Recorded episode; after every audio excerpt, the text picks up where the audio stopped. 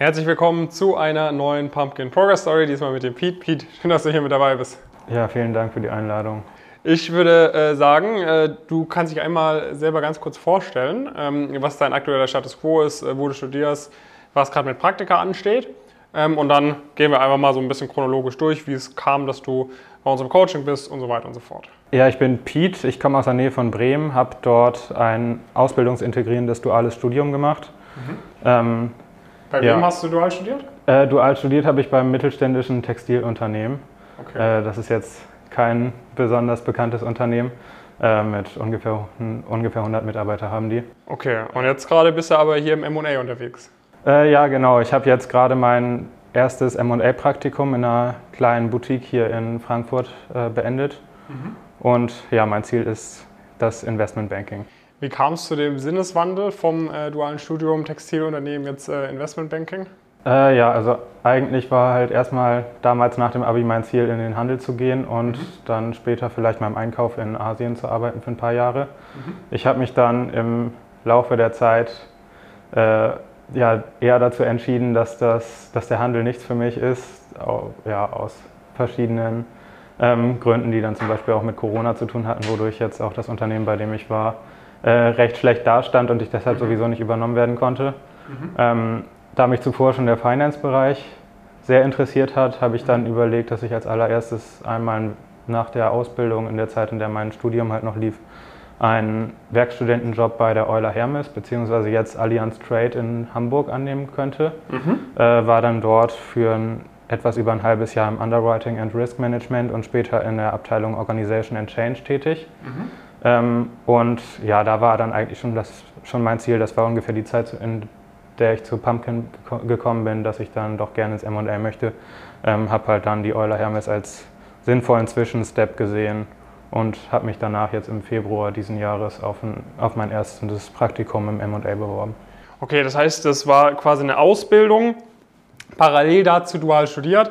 Die Ausbildung war dann aber früher fertig als das duale Studium. Da hast du die restliche Zeit vom dualen Studium da quasi ähm, äh, jetzt heute Allianz äh, neben dem dualen Studium gejobbt sozusagen und äh, jetzt das erste M&A-Praktikum gemacht. Äh, ja, genau. Also das läuft komplett als duales Studium und mhm. in der Regel geht das auch diese dreieinhalb Jahre bei demselben Unternehmen. Mhm. Äh, das hat mir einen leichten Nachteil gebracht, dadurch, dass ich dann aufgrund von Corona und der Kurzarbeit in dem Betrieb, in dem ich war, nicht übernommen werden konnte. Ah, okay. Ähm, und ja, das hat mir dann leider auch in der Bachelorarbeit äh, ein paar Steine in den Weg gestellt. Aber ich habe es dann trotzdem geschafft, habe dann meine Bachelorarbeit immer noch über das alte Unternehmen geschrieben und in der Zwischenzeit dann meinen Werkstudentenjob bei der Allianz bzw. Euler Hermes angefangen. Okay, was, äh, was war dann für dich so der Hauptgrund, warum du zu uns gekommen bist, zu Pumpkin?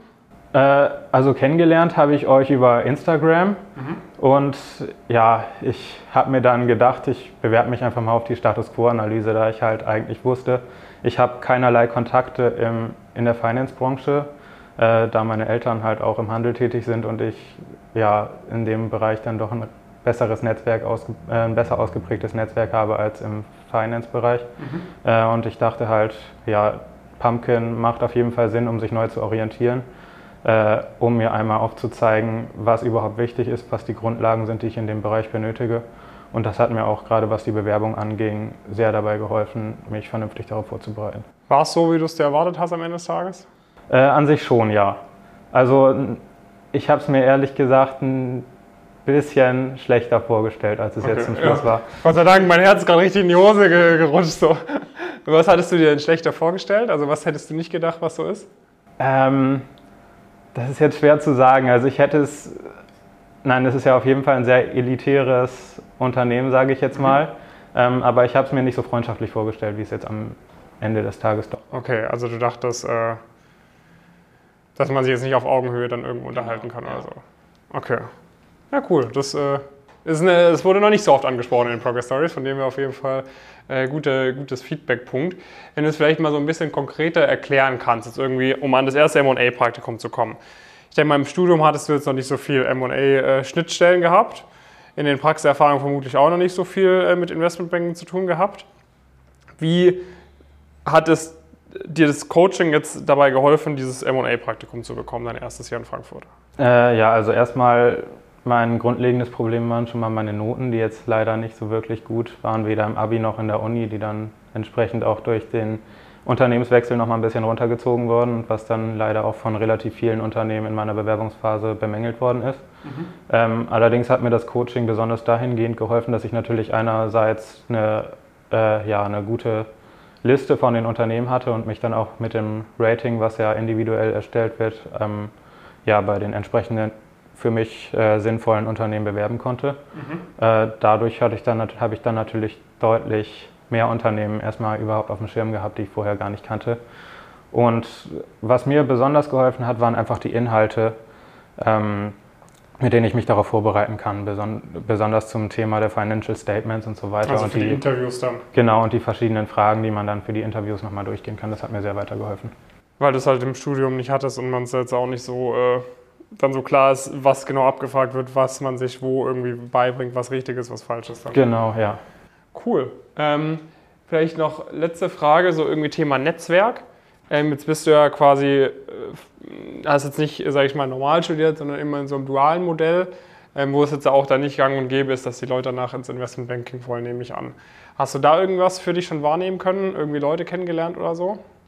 Äh, ja, natürlich jetzt gerade durch das Praktikum lernt man natürlich äh, jede Menge Personen in Frankfurt kennen, die dann auch in den Branchen äh, sehr aktiv sind, früher mal bei größeren Playern waren, jetzt, die jetzt vielleicht in einer kleineren Boutique unterwegs sind. Ja. Ähm, aber das hat mich auf jeden Fall weitergebracht und natürlich auch das Netzwerk bei Pumpkin, dadurch, dass man, wenn man dann mal zusammen feiern geht oder sowas, natürlich auch immer noch mal ein bisschen anders mit den Leuten in Kontakt tritt. Ja, top.